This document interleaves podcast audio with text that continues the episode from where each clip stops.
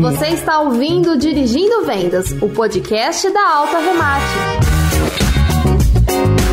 Aqui é o Fulvio Massaro, um dos pilotos da AutoRemate.com. Piloto agora aqui com vocês o Dirigindo Vendas. Vem conosco, vamos acelerar tudo.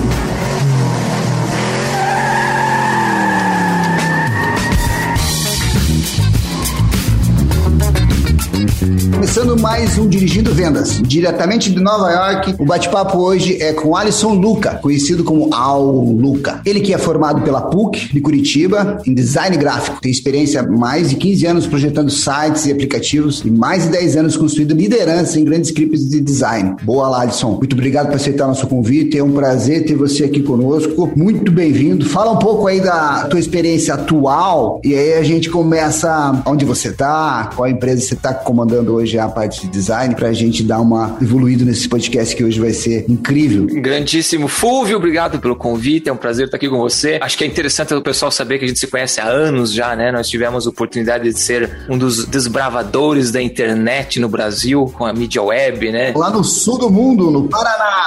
Exatamente, é fazendo site em tabela, coisas assim que hoje é Flash. coisa de museu, né? E que sempre aparece em conversas que eu tenho com outros designers assim. Foi uma época tão criativa, né, de exploração, que a gente tinha menos acesso a dados e métricas, então a liberdade criativa era muito maior, digamos assim. Não que isso seja melhor, mas o simples fato de você poder explorar novas tecnologias sem você saber que daqui a um minuto você tinha dados provando se funcionava ou não, já dava muita liberdade, né, pra gente. Teste 1, 2, se não tinha na cabeça da turma. Não existia nada disso, era só faz aí o que for bonito, o que aparecer, é, exatamente, era muito diferente. Eu fui mais pro lado das métricas, né? Onde me especializei na área comercial com web server, né? Double click, click-through, impressões, unique views. Me apaixonei por isso muito rápido. Foi muito legal essa minha experiência e a tua, obviamente, em áreas diferentes, mas a gente sempre discutia isso. Era uma empresa, chamava, chama-se ainda, ela existe ainda, né? A Media Web ela tá lá. Foi pioneira, foi a primeira agência de internet do sul do país, né? Teve portes importantes junto com o time da Folha de Londrina, né? Com o Germano Vieira, nosso amigo até hoje, Gabriel Nicolau, Marcelo Biaki, grandes feras. E é interessante que, enquanto a profissão foi ficando mais madura, né, a gente começou a ver essa intersecção de dados e métricas na área de design também, que hoje em dia é praticamente a realidade da área, né? Hoje em dia você pode argumentar que é impossível você fazer design sem ter acesso a métricas. Claro que são métricas diferentes de vendas, né? Mas a gente tem que estar tá sempre analisando e, e interagindo com aqueles dados que estão chegando da interação do usuário com o que você produziu, que é muito diferente do que estava acontecendo antigamente. O design evoluiu muito mais rápido, é vendas agora, né? De 2016, 15 com Aaron Ross, trazendo insight sales, receita previsível, todas essas técnicas novas de venda, que até foi um assunto que a gente fez agora com o Rafael Mendes, que é um especialista da Universidade Previsível aqui do Brasil, parceiro nós aqui na América Latina. Vamos evoluir muito porque é um assunto muito moderno.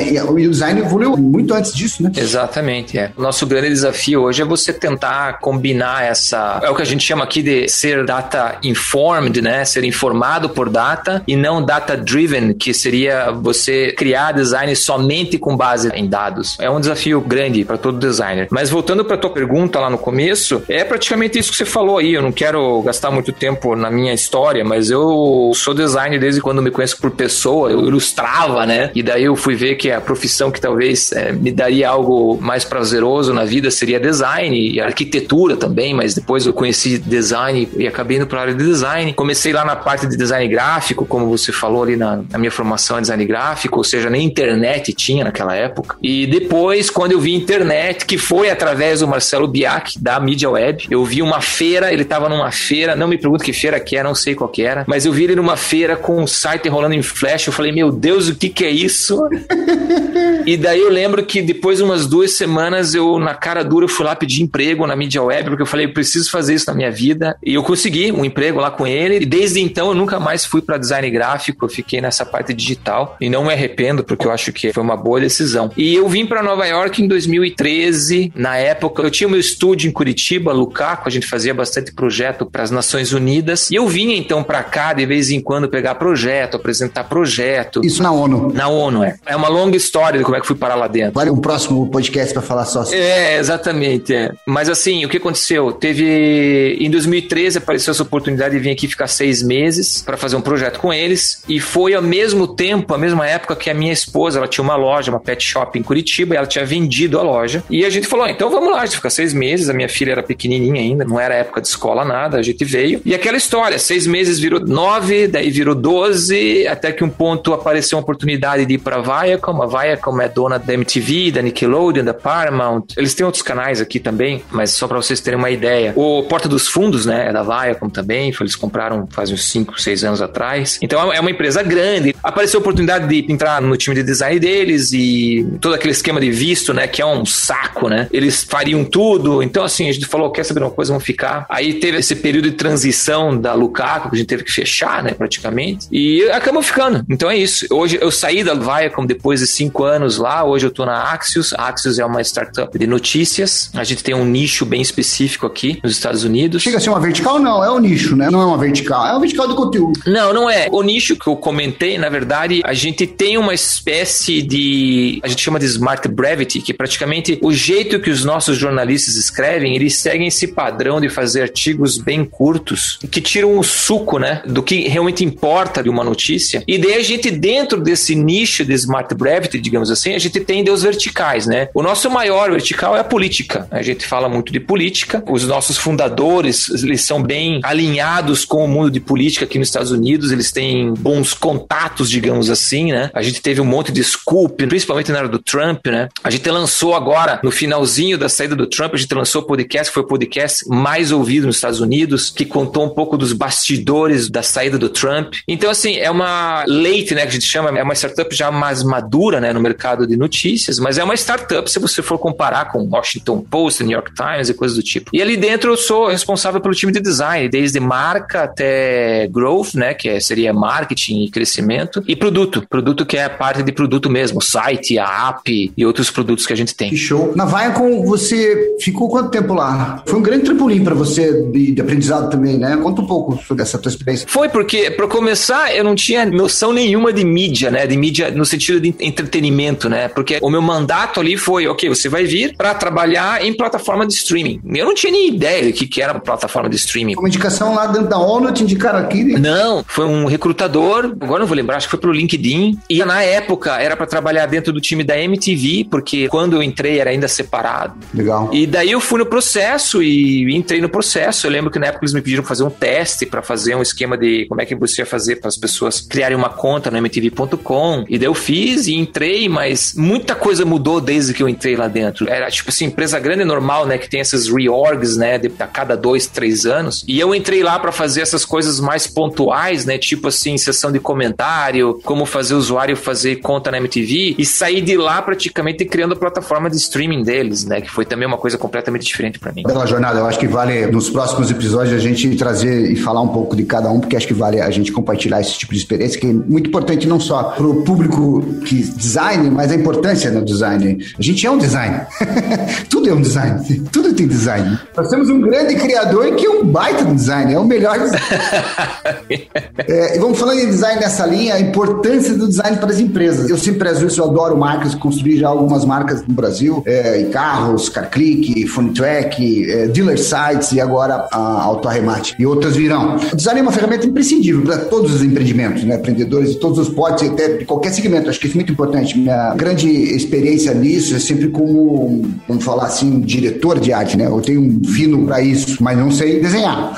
como também não sei fazer software, não construo nenhuma linha de código. Tem como uma das grandes funções é reverter, né? A empresa querendo transmitir o que, ela quer transmitir para o cliente, né? E referente a essas questões de agilidade e flexibilidade, existe a diferença entre a empresa pequena e grande para que, ah não, pequena empresa não precisa ter marca, não precisa se preocupar com isso. Pensando agora nas empresas pequenas, nos nossos ouvintes, empresas né, de lojas multimarcas, revendas multimarcas que são o nosso público, como você daria uma dica para o empreendedor? Como ele construir? Quais são os pilares básicos para ele olhar e se aprofundar nisso? Marca é um pedaço só do design. O importante de entender design é o seguinte: existem partes tangíveis e partes intangíveis do design. E é aí que talvez o teu plano tenha que mais ou menos ser formado. Né? O que, que é o intangível? Você vai pensar em intangível quando você fala, por exemplo, de poder de marca, de linguagem de marca e coisas do tipo. Então você tem que pensar que a marca vai ter um impacto na cabeça do teu consumidor de acordo com o tipo de valor que você está passando para ele através da tua linguagem, através da tua posição, através da tua missão de empresa também. E você pode ver isso em diferentes maneiras, né? Você pode muito bem questionar, por exemplo, por que, que um computador da Apple é cobrado o dobro do que um computador da Microsoft. É o poder da marca, é todo o valor intangível da marca por trás disso. O computador tecnicamente é melhor ou não? Provavelmente não, provavelmente é a mesma coisa. Você pode estar acostumado a usar o sistema da Apple, acostumado a usar o sistema da Microsoft, mas o poder da marca é o que está dando valor final ao produto. Só que isso é muito intangível, é difícil de você mensurar isso, né? Na contrapartida,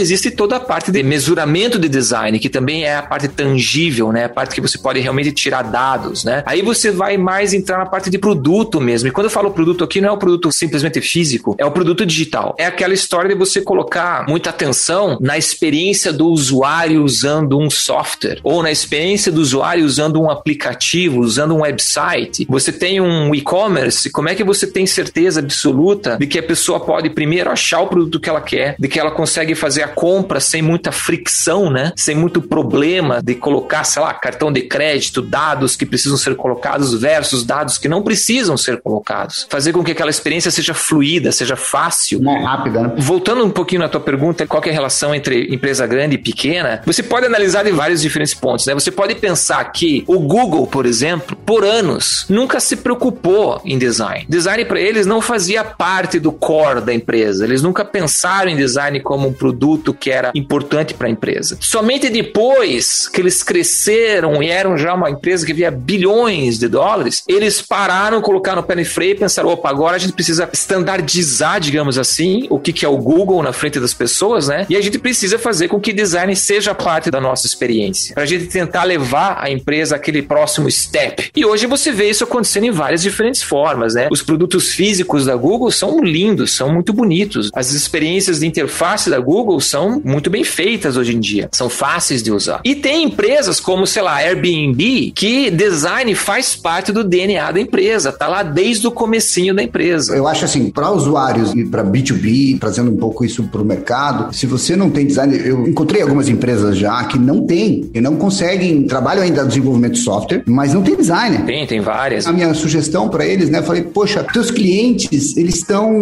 em todas as redes sociais, então ele já tem acesso a um design think, um design friendly, né, que ele consegue navegar. O impacto quando ele vai olhar um software desenvolvido sem um design, ainda tem isso. Isso que eu fico mais abismado, Alisson, que tem empresas que desenvolvem e ainda não tem um profissional da área. É isso que me assusta. Esse mercado automotivo no Brasil, ele é ainda muito incipiente, né? A pandemia veio empurrar muitos desmontadora, concessionárias e as revendas a se profissionalizar, a estar pronto para atender o consumidor que está em casa, que agora está realmente em casa de novo. Ele já estava em casa, já estava inserido no smartphone, né? na, na internet. A média é mais de quase dois smartphones por pessoa. Então a gente vê empresas ainda construindo softwares sem design, achando que vai entrar no mercado e vai ganhar porque falta ainda aquele recurso para que as empresas se profissionalizem, saiam da escuridão, vamos falar assim. Então o design para mim é imprescindível para o negócio, seja construção de marca, como também na jornada dentro do seu software. Você tem que ter um diferenciador muito extremo, né, para você conseguir ter sucesso com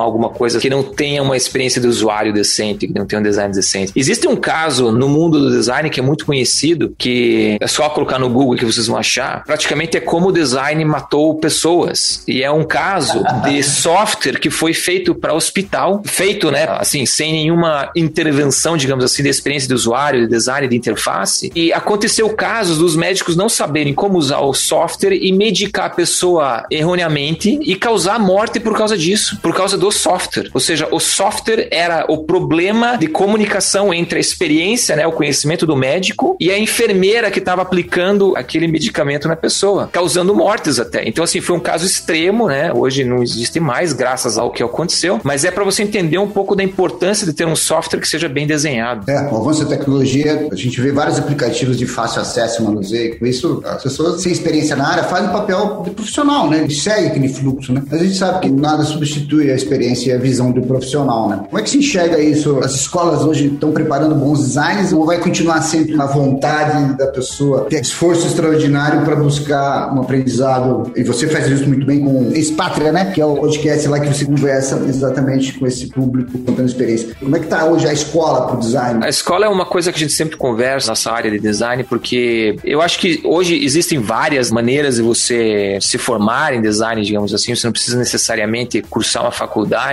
Existem N cursos online que você pode fazer, mas a tecla que eu costumo bater é que existe muita formação hoje nessa parte de experiência de UX, né, que é o título que a gente chama de User Experience, e existe uma falta de atenção, digamos assim, na parte de interface e daquele design que o pessoal é mais acostumado a ver, que é a parte visual, que é a parte de como é que você usa a ferramenta, né, digamos assim, a parte da estética da ferramenta. Então, assim, isso aconteceu por uma série de fatores, né, que a gente tentou, a gente tentou não, por anos a gente vem pregando, né, que design é muito mais do que estética, que design vai além da parte bonitinha, né? E aconteceu que o mercado assimilou isso, né? Hoje você vê design, a gente costuma dizer também sentando na mesa de decisões, porque o design é importante para o negócio. Só que a gente esqueceu que o design também é a parte estética. Então não é só a parte de flow, sei lá, de interação, essas coisas assim. Existem vários designers, várias escolas vindo no mercado hoje que estão extremamente bem informados e bem formados, digamos assim. Mas eu sempre bato na tecla que a gente precisa voltar e ter aquela atenção na parte estética também. A gente não pode esquecer que design também é estética. Chico já morou aqui em Curitiba, no Brasil, morou em Milão, trabalhou em Milão também, Nova York. Dá para fazer uma comparação assim de alguns mercados e consegue ver a disparidade de design também? Sim, é legal essa pergunta pelo seguinte: a gente tem essa ideia, né, de que design, por exemplo, na Itália, tá no sangue, né, e coisas do tipo. O que realmente é verdade, se você olha para o design de produto mesmo, quando eu falo produto nesse caso é o produto físico mesmo, né? Design italiano é famosíssimo por isso, né? Veja os carros, veja a parte de moda, né, italiana e coisas do tipo. Principalmente moda, né? É, a parte gráfica italiana foi muito famosa nos anos 60, 70, mas ela perdeu um pouco dessa, como é que eu posso dizer, essa parte de criação. Influenciador. É, quando você olha hoje, né, o que acontece lá dentro da Itália, não tem mais essa naturalidade das coisas aparecerem lá na Itália e você vê isso como, olha que coisa bem feita, olha que coisa legal, vamos assimilar isso. É o contrário, né? Eles fazem muito o que a gente faz também no Brasil, que é copiar modelos externos. Voltando na tua pergunta do brasileiro, né? O brasileiro é extremamente valorizado fora do Brasil quando você fala em design. Principalmente quando a gente fala sobre estética de design. Porque o brasileiro tem esse talento natural para fazer coisa bem feita e se virar com ferramentas e a escassez de ferramentas que você não vê acontecendo, por exemplo, aqui nos Estados Unidos. Então, aqui nos Estados Unidos, as pessoas tendem a focarem em uma específica área. Então, assim, eu sou designer de interação, ou eu sou designer de marca, ou eu sou designer UX, e ficam naquele quadradinho. Eles não saem daquele quadradinho. O designer brasileiro já é mais fluido, não é? Mas ele tem essa malícia de conseguir pular de uma área para outra com mais facilidade. Então, quando um designer brasileiro, e eu falo muito disso no nosso podcast lá no Expatria, quando chega um designer brasileiro num time aqui americano, as pessoas meio que sentem choque, porque falam, porra, o cara vem aqui e faz tudo, e faz tudo bem, faz muito bem, não é que faz mal feito, faz tudo muito bem. E hoje, se você for ver, nós temos brasileiros em posição de liderança no Google, no Facebook,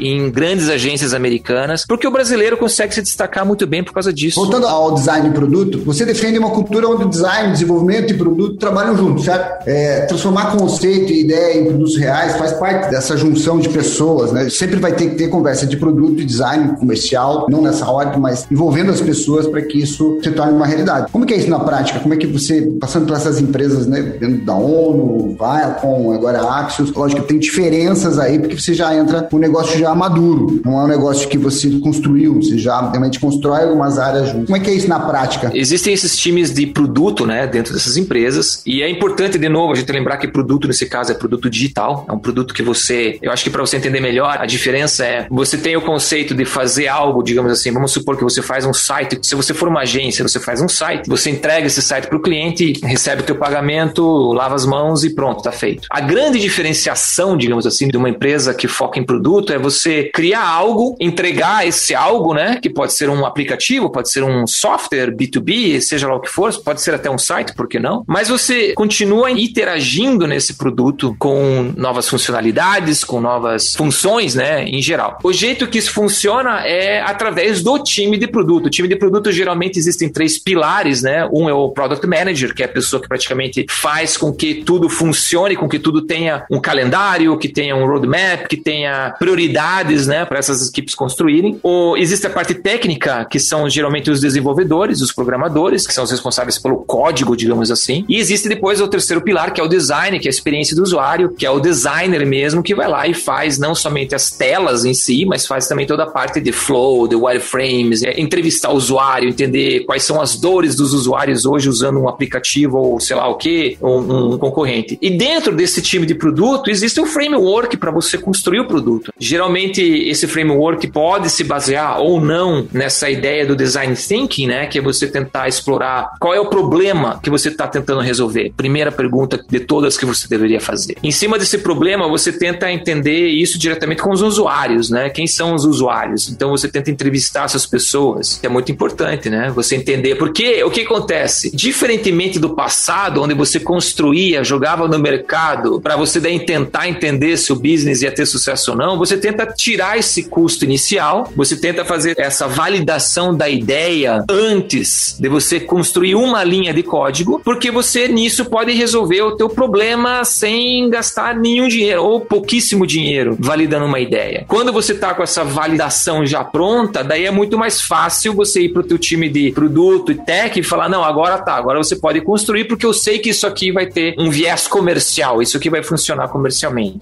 Não tem como fazer isso acontecer sem você estar tá completamente alinhado com a parte de produto e tecnologia. É verdade. Das empresas todas que eu passei, que ajudei a construir, que eu construí, a parceria sempre começa com tecnologia e ela fecha o ciclo com o design, porque você não constrói uma marca tecnologia, você não constrói tecnologia com design. É, e idealmente você faz isso andando junto, né? Porque você pode estar tá testando já coisas ali e na medida que o cara está construindo a parte de tecnologia, você já está vendo, puta, não está funcionando esse flow, então já vamos consertar isso aqui. E não esperar lá no fim, depois que milhões foram investidos para consertar. Verdade. Luca, vamos falar um pouco do teu podcast, cara, porque eu achei tremendo a tua iniciativa. Tá na segunda temporada, primeira temporada? Como é que você tá? Conta um pouco aí. Eu tenho seis temporadas já online. Uau! Seis? Seis temporadas, é. Já faz acho que uns três anos já comecei a gravar isso aí. Nem lembro direito, para falar a verdade. Que legal. Um pouco como é que nasceu esse projeto. A minha ideia qual que era? Se você quiser conteúdo em inglês, não falta. Tem tudo que você possa imaginar em inglês. E eu senti aquela falta de começar a fazer ou de pelo menos compartilhar conteúdo em português com a comunidade de design brasileira. E daí eu pensei, puxa, como é que eu poderia começar a fazer isso, né? Uma das ideias que veio, eu poderia fazer um podcast. E outra coisa que me fez a fazer o podcast também foi eu tava muito desiludido com o Brasil e eu sabia que tem muito designer no Brasil que gostaria de ter uma experiência fora do Brasil. E não somente para, ah, eu vou sair do Brasil e nunca mais voltar, mas de repente passa um ano fora, faz uma experiência fora, depois volta. Então eu somei essas ideias e daí eu comecei a gravar e fui atrás de pessoas que no começo, né, primeiro, por exemplo, a primeira temporada eu entrevistei designers aqui nos Estados Unidos, então é só designer nos Estados Unidos. A segunda temporada eu entrevistei designers na Europa, fora da Europa, então tem designer na Nova Zelândia. Só brazuca. Só brasileiros.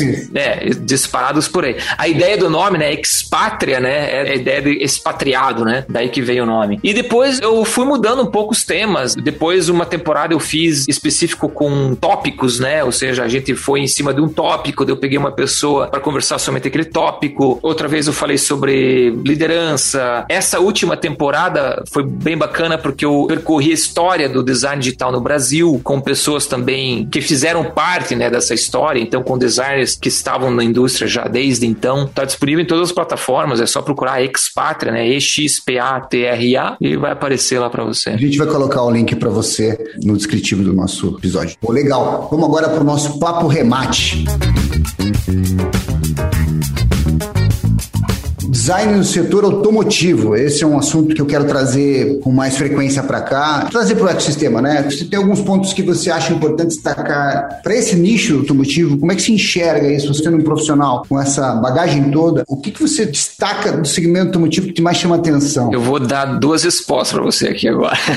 uma é a minha paixão por design automotivo de carro clássico. Eu tenho uma paixão por isso que... É, você tem um clássico, inclusive, né? Eu tenho. Eu tenho um Fiat Né, que a gente chama. Que não é? 67. Mas eu tenho uma paixão por carro clássico, eu acho que é a materialização da beleza em termos de design. E eu acho que a gente perdeu isso hoje no futuro, né? Pode ser clichê, mas você não tem como comparar um design, sei lá, de um Alfa Romeo GTA. Os 70 são incríveis. 69, 70, com o carro que você vê hoje nas ruas, não tem como comparar. Isso é uma paixão minha pessoal. Na parte, digamos assim, que poderia ser mais ligada ao que eu faço hoje em dia, que é design de interface, design de produto digital, eu acho que que o que a gente tem que tentar ver é onde que o mercado está indo, né? E aonde que o design vai influenciar essa nova experiência de guia autônoma, digamos assim. Interessantemente, é uma coisa que já está nos planos, ou pelo menos as pessoas já estão prestando atenção, até voltando lá para trás quando a gente estava falando da Viacom, empresas de entretenimento já estão pensando como é que elas vão entrar dentro do carro. Porque o que acontece? Se você pensar como é que vai ser a experiência de você dirigir um carro, né, daqui a alguns anos, você vai sentar, vai dizer onde é que você quer ir você vai. Você não vai mais precisar dirigir. Autônomo ainda, né? A Tesla tem colocado um pouco dessa tendência. É, você já tem essa experiência hoje em dia, né? Mas está longe ainda de você pensar em você sentar e ligar um vídeo, né, um filme, e você ver um vídeo, um filme enquanto o carro te leva do ponto A ao ponto B. Então assim, como é que vai ser essa interação? Isso é uma coisa que eu acho que é muito pertinente ao mundo do design hoje em dia. Mas isso é em relação ao automóvel, né, digamos assim, não a indústria de compra e venda, por exemplo, de automóvel, que eu acho que também deveria ser uma outra área que tem um grande potencial, porque como é que vai ser a interação de alguém que quer comprar um automóvel com alguém que está vendendo um automóvel num mundo pós-concessionária, né? Perfeito.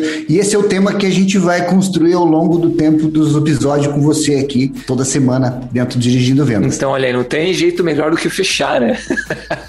é, ótimo. No seu ponto de vista, para a gente fechar aí, duas perguntas. Uma dica de ouro para os nossos empreendedores aí do segmento automotivo. E, no seu ponto de vista, qual o erro que muitas marcas cometem? Duas dicas aí. Uma de up e uma de que ele tem que cuidar para não acontecer. Eu acho que você pensar que a experiência do teu consumidor vai praticamente definir o teu sucesso ou não num mundo que o feedback é instantâneo, é aberto a todo mundo. Muitas pessoas ainda não sabem usar as plataformas digitais para gerenciar isso. Você tem que lembrar que hoje em dia, se eu for no teu concessionário, por exemplo, e eu tiver uma experiência ruim, eu saindo da porta, eu tô abrindo o Google, tô abrindo o Reclame Aqui, tô abrindo o que seja que for, e tô colocando uma review negativa para você, e isso provavelmente vai afetar o teu business. Isso não é muito hábito aqui no Brasil, mas está se tornando. O Reclame Aqui é uma grande referência para isso. É praticamente a única, mas é, e o que a gente vê, só te cortando, mas o que eu vejo nesse mundo de concessionária e também de loja, qualquer coisa serve. A gente não vê um grande grupo ou uma loja, são poucas, não dá para generalizar, mas são poucas que têm um cuidado com a marca, que construiu uma marca e cuida da marca como a gente cuida, como a gente que é apaixonado por design cuida. É, isso é interessante que você falou, Fulvio. Eu acho que isso dá pano para uma outra conversa. O Brasil, né? O brasileiro por si só, a gente vive muito, digamos assim, esse peso social da gente sobreviver. Então, assim, é difícil pro carinha que tá lá abrindo a lojinha dele lá em Santa Felicidade, lá em Curitiba, né? A lojinha de semi-usados dele e tal, pensar nessa parte de experiência de consumidor, de marketing, porque o cara tá vivendo dia a dia, ele tá pensando que ele tá com o carro no pátio que tem que passar para frente. E essa grande oportunidade que a gente vê agora, só de novo complementando contigo, Instacarros, é, Drive, Volante, são empresas que entraram no mercado digital, pegaram a Potes agora a Drive aqui de Ribeirão Preto, pegou 100 milhões de reais de investimento. Para quê? Se tornar uma loja física, para comprar carro. Compra e vende carro pro final. É B2C. Porque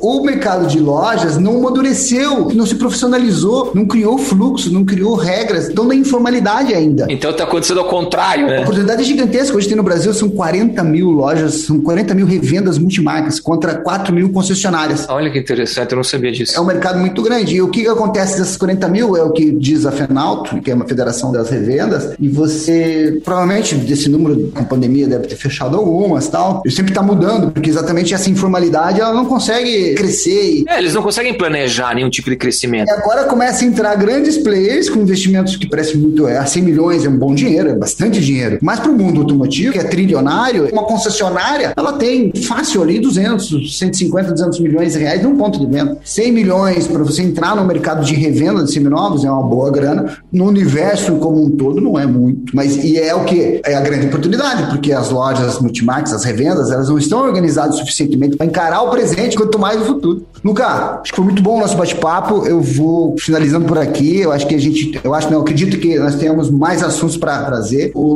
Luca vai estar com a gente aí semanalmente falando sobre design, sobre automotivo e trazendo informações frescas dos Estados Unidos para nós. Obrigado, irmãozinho. Show de bola. Prazer foi meu. Um grande abraço a todos. Abraço. Deus abençoe.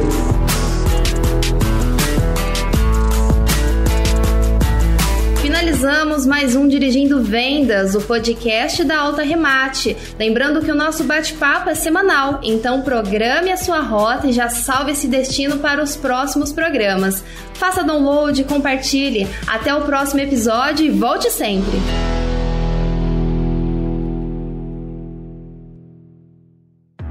Esse podcast foi produzido e editado nos estúdios da Audio Edge.